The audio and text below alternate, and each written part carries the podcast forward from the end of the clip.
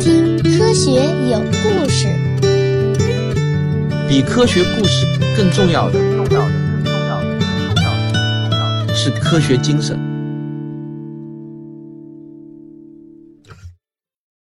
木星是太阳系中体积和质量都最大的一颗行星，太阳系所有其他的天体加起来的质量还不到它的一半。而对于我们大多数普通人来说呢，木星也是一个熟悉的陌生人。说它熟悉，是因为木星的形象特别受艺术家的青睐，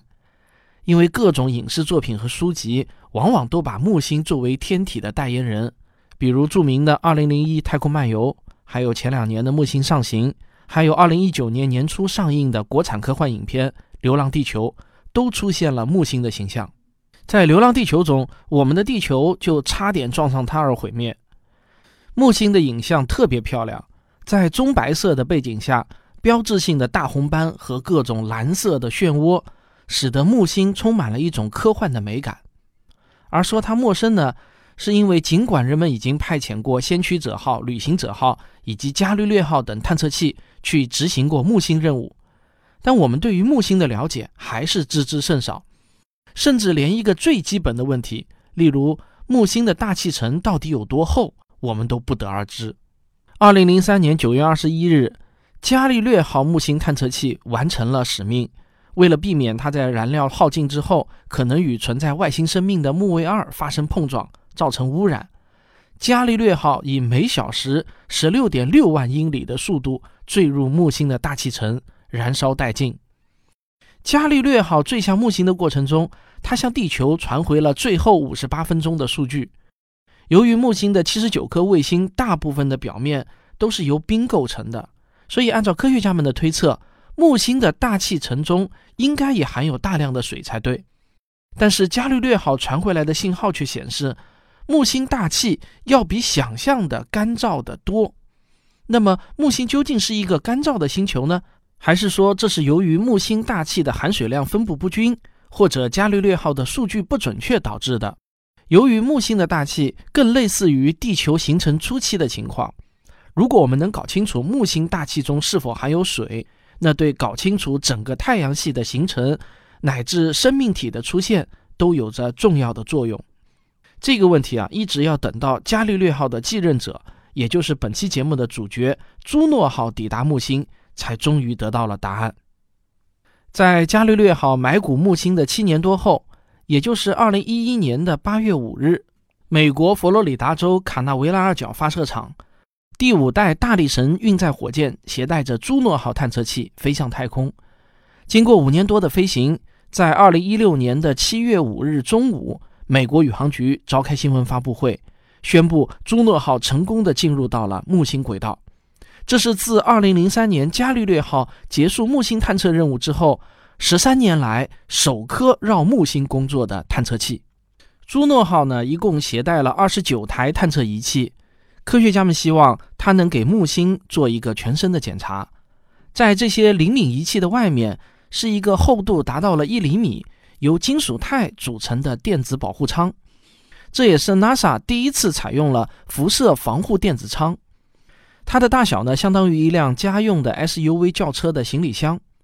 朱诺号的电子设备都安装在这里，这主要呢就是为了适应木星恶劣的环境。木星是一个脾气不那么好的天体，它有浓密的大气层、随处可见的风暴，还有致命的高磁场。这都意味着木星并不愿意向人们揭开自己神秘的面纱。探测木星，除了需要探测器自身的良好性能外，多少啊，还是需要一些运气的。而朱诺号的旅途也注定不平静。按照原计划，朱诺号要环绕木星轨道飞行三十七圈之后，于二零一八年二月二十日完成自己的使命。而一直到本文写作的二零一九年十一月，朱诺号才刚刚完成了它第二十二圈的环绕探测任务。显然，在朱诺号身上一定发生了一些意外。原来，二零一六年十月。NASA 发现朱诺号航天器燃油系统的一组阀门出现了故障，本来计划将进行变轨，从环绕木星五十三天的轨道加速进入到十四天的环绕轨道，他们不得不取消了。朱诺号只能保持原来的轨道进行飞行，以这样的速度环绕木星，到原计划的截止日，朱诺号连一半的观测任务都完成不了。不过呢，好消息是啊，尽管朱诺号没有办法进行变轨，但科学家们最担心的仪器被木星高强度磁场损坏的事情却没有发生。NASA 的一个独立专家小组经过评估后，目前朱诺号上面的探测器运行良好。在实际的运行中，朱诺号所受到的辐射比最初预期的要弱得多。它搭载的相机目前仍然在正常的工作。因此，朱诺号将任务延期到了二零二一年的七月。我们现在依然源源不断地在收到朱诺号从木星发回来的各种数据，而朱诺号确实也没有辜负人类对它的期望。一个又一个振奋人心的发现，改变了我们对于木星的看法。要是把朱诺号最主要的三个发现概括起来，恰好可以用三个颜色来说明，分别是红、黄、蓝。这三个颜色分别代表了木星的三个重大的发现。下面呢，让我一个一个来说明。首先，我们先说红。要是让你联想红色与木星的关系，我估计呢，你马上就能想到大红斑了。众所周知啊，大红斑是一个在木星大气层上层比地球的直径还要大的反气旋风暴。有据可考的证据，人类观察大红斑的时间大概已经有四百多年了。但是啊，大红斑的标志性的红色究竟是什么物质呢？我们并不知道。人们之所以对大红斑的颜色这么感兴趣，主要就是为了搞清楚大红斑的气体成分组成。而搞清楚了大红斑的气体成分组成，就能帮助我们解读伽利略号最后五十八分钟的数据。朱诺号的任务当然会包括观测大红斑。根据二零一八年八月天文学杂志上的一篇论文。朱诺号在探测大红斑的时候，发现大红斑的内部的气体可以分成三层结构，其中最深的一层气体在云层底部大约一百六十千米的地方，压强可以达到五个标准大气压左右。那在这个区域中呢，水的冰点就不是地球上的零摄氏度了，而是要低于零度。在利用红外光谱仪探测大红斑内部的最深层时，意外地发现了大红斑的内部蕴含着大量的水冰。根据这个结论进行的推算，即使木星大气中的水含量不足木星大气成分的百分之一，木星所蕴藏的水量也远远超过了地球的水含量。所以啊，木星系统确实是一个非常潮湿的系统。而更令人震惊的是啊，过去我们对于木星大气层深度的知识很可能也是错的。以往科学家们在对木星结构的分析中，大多数的科学家都认为木星大气层的深度最多只有几百公里，在下面呢就是一个固体的核心。但是当朱诺号在探测大红斑的时候，朱诺号携带的微波辐射剂已经穿透了大红斑下方三百五十公里，但这似乎呢连大红斑的表层都还没有到达。而根据朱诺号传回来的数据。在木星的大气向下一直可以延伸超过三千公里，再下面呢，则变成了金属氢的海洋，一直到木星的中心。这里我所说的金属氢，这个氢呢是氢气的那个氢，这是由于木星的大气层非常的厚，到了一定的深度后呢，大气压强会变得非常的巨大，于是氢元素就不能保持稳定的分子结构了，其中的质子和电子就变得可以移动了。而变成了一种导电的物质，产生了类似金属一样的特性。它的形态呢，你可以想象成我们地球上的金属汞，也就是像水银一样。这个发现啊，同样改变了我们对于木星的认知。过去我们一直认为木星呢有一个固态的核心，但是这个发现让科学家们开始怀疑这个固态核心是否真的存在。木星的核心有可能完全是由金属氢构成的。我们对于气态行星的定义，甚至都有可能因为朱诺号的发现而要重新书写了。而大红斑的红颜色之谜，科学界也有了新的解释。根据人类的观察，大红斑的颜色并非是固定不变的，而是有时候会变成深红色，有时候呢变成浅红色，甚至有时候呢还会变成白色。按照之前科学家们的推测，大红斑的红色是和木星大气中的硫化物有关。但是最新的研究表明，大红斑的颜色更有可能来自木星大气层中的氨和碳氢乙炔。有一位名叫卡尔森的科学家，在自己的实验室用紫外线辐射这种混合物，产生了与大红斑更加匹配的光谱数据。他认为，当太阳光照射木星大气上层的分子的时候，甲烷分子就会断裂，重新组合成乙炔，然后乙炔再向下流进由氨气组成的云层，在那里，乙炔和氨气会进行光化学反应，最终形成红色的化合物。而大红斑在木星白色的背景的衬托下，红色的颜色就会显得更加的明显。卡尔森的假设是否正确呢？可能很快啊，朱诺号就会给我们答案了。好，咱们先上个小广告，广告之后见。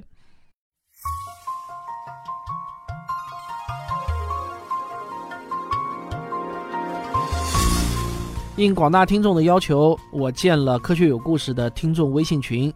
如果你想加入的话呢，可以加微信号“科学有故事一”，就是“科学有故事”的全拼加一个数字一，我们就会把你拉入群中。我在微信群欢迎你的到来。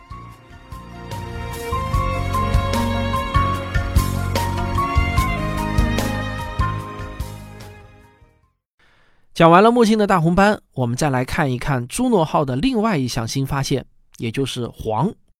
这个黄色啊，指的不是木星本身，而是木星的卫星木卫一艾奥。艾奥的外形整体上呢，看上去就是黄色的，它像极了撒满葱花的一个鸡蛋饼。这主要啊是由于艾奥上面充满了致命的硫化物，因此呢，一般认为艾奥是不太可能存在生命的。朱诺号在飞临木星的过程中，也顺便观测了艾奥这颗卫星，目的呢是要解决关于木星的另外一个谜题，那就是进入木星的高能粒子从何而来的问题。木星外核的液态金属氢产生的电流和木星的快速自转，赋予了它强大的磁场。木星的磁场的强度大约是地球的十四倍，是太阳系内强度仅次于太阳的磁场源。在距离木星表面比较近的地方，由于磁场的作用，形成了一个辐射带。这个辐射带里呢，充满了高速运动的带电粒子，而木星的磁场就像一把大伞，挡住了太阳风粒子的风吹雨打。甚至远在六亿公里之外的土星都会受到木星磁场的保护。朱诺号在此次的任务中啊，环绕木星飞行时的轨道是经过木星南北两极的极轨道。在最接近木星的区域，朱诺号距离木星的大气层只有四千公里。这样的轨道设计啊，就让它能够避开木星致命的等离子体环的大部分区域，但还是会在某一个时段受到木星强辐射的影响。因此，朱诺号有一个重要的任务，就是找到木星的这些高能带电粒子从何而来，并且绘制出木星的磁场地图。负责绘制探测木星磁场强度的强磁针被安放在一块太阳能电池板的末端。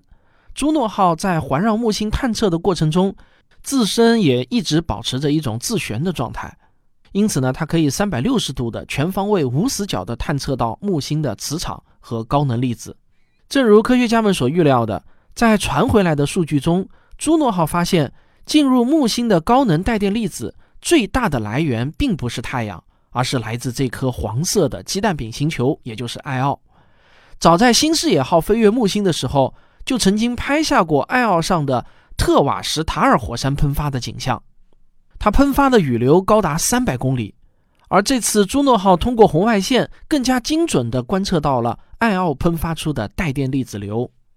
从红外线的成像图中，我们能很清楚地看到火山活跃的区域，这些火山喷发而出的火山灰。每秒会将一吨的粒子射入到围绕木星的轨道中。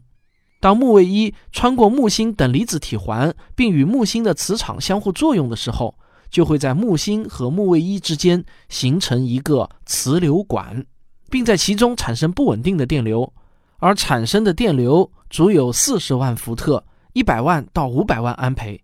这个功率相当于几千个大亚湾核电站的机组同时运行的功率。所以，科学家们形象地把这个磁场称为“行星发电机”。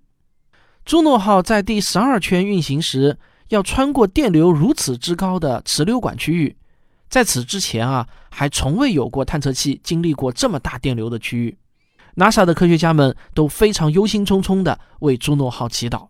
幸运的是，朱诺号厚重的金属钛铠甲保护了里面脆弱的探测仪器，朱诺号安全地通过了磁流管区域，并且获得了非常精准的读数。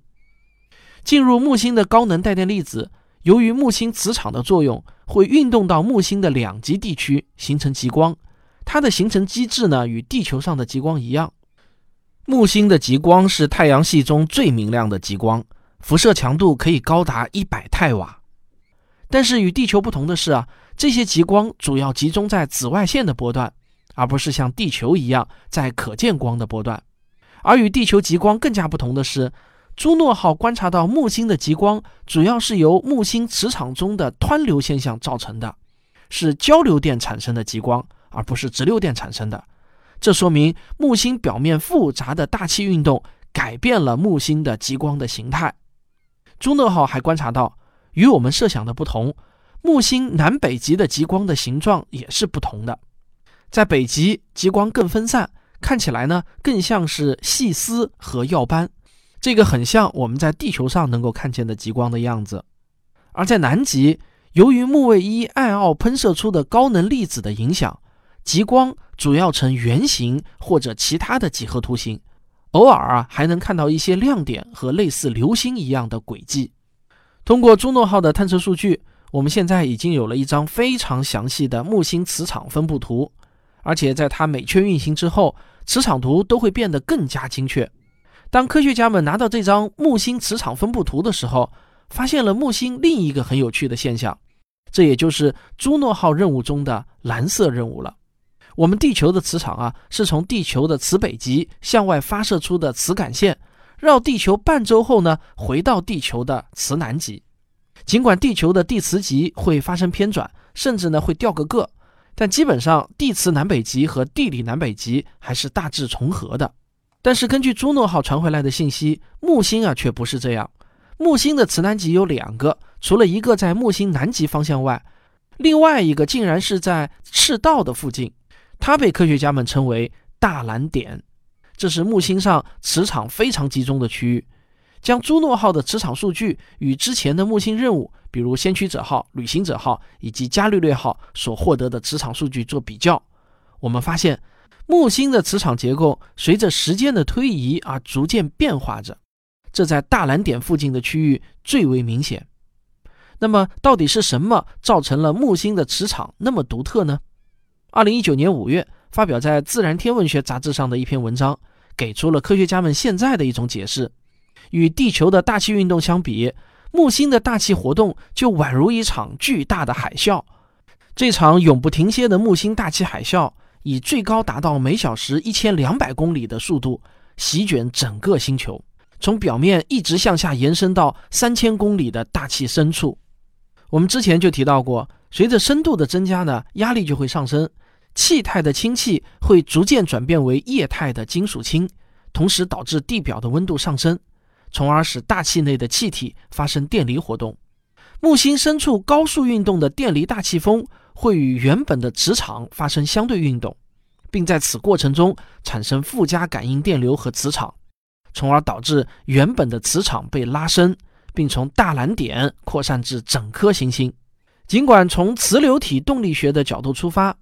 地球的内部和木星的内部差异巨大，而且与木星相比，地球上的大气基本不具有导电性，大气环流对地球磁场的影响也没有那么强。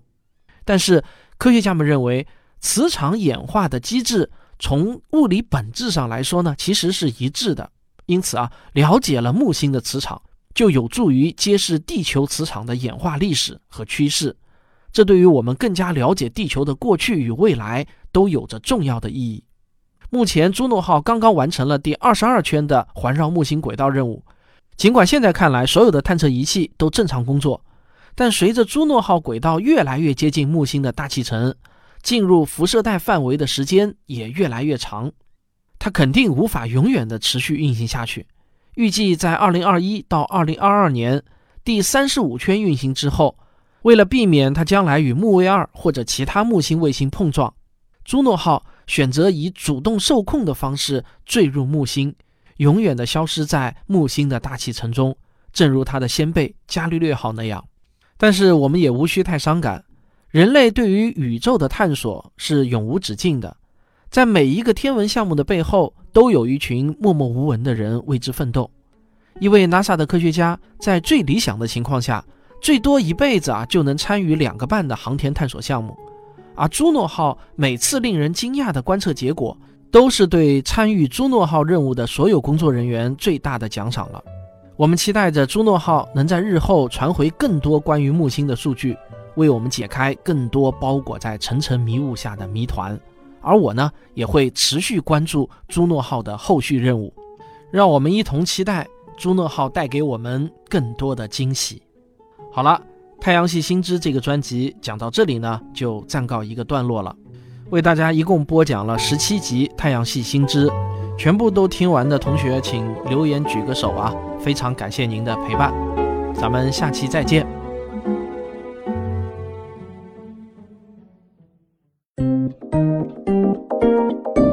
科学声音。本期节目的文稿呢，主要是由科学声音科普训练营的第一期学员何慧忠同学撰写的，另外一位学员冷毅也撰写了部分文字。这期节目啊，是所有太阳系新知十七集节目中最难产的一集，他们俩前前后后一共被我枪毙了四个稿子。不过说实话，朱诺号确实也比较难写，但是让我感到欣慰的是啊。何慧忠同学呢，真的是非常的有韧性，越挫越勇，不断的推翻重写，最后啊，终于交上来一个我基本满意的稿件。说句实话，能把千头万绪的朱诺号任务写成这样，真的已经很不容易了。只有自己真正动笔写过的人才知道这个过程有多磨人。但是写作呢就是这样，好文章就是需要一遍又一遍的磨。这也是为什么我把这个写作班叫做训练营的原因。写作能力的提高绝不是靠听听课就够的，必须要进行刻意练习才行。那我的这个写作训练营的第二期现在正在报名中，十二月十四日正式开营，现在还剩下最后两个名额，欢迎你也来接受高强度的课余训练。好了，那么如果你也想报名参加科学声音的科普写作训练营，请到科学声音或者科学有故事的微信公号中回复关键词“训练营”三个字。就可以查看我们的招生简章了，或者啊，你也可以加小黄老师的微信或者 QQ 号码呢，都是幺二八六零幺九六零六。任何问题呢，你都可以咨询他。还有一个事情要跟大家说声抱歉啊，上期杂谈节目呢出了一个小乌龙，小聪同学误把美国全年的零售额数据当成了黑色星期五的销售数据。我呢已经把上期节目修订过了。呃，请大家注意啊，预测的不是黑色星期五的销售额，而是美国二零一九年全年的零售额。小聪同学呢，稍微做了一点修正，他最新的预测是七千六百二十五亿美元。那咱们可以拭目以待，过几个月就知道了。好，如果你喜欢我的节目，请别忘了点一下订阅，当然也欢迎您点赞、分享和留言。咱们下期再见。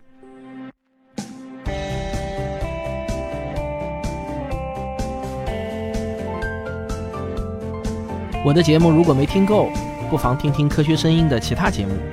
原来是这样，科学史评话，大佬李聊数学，卓老板聊科技，科学部落，托德老师讲儿童心理学，王木头讲科学。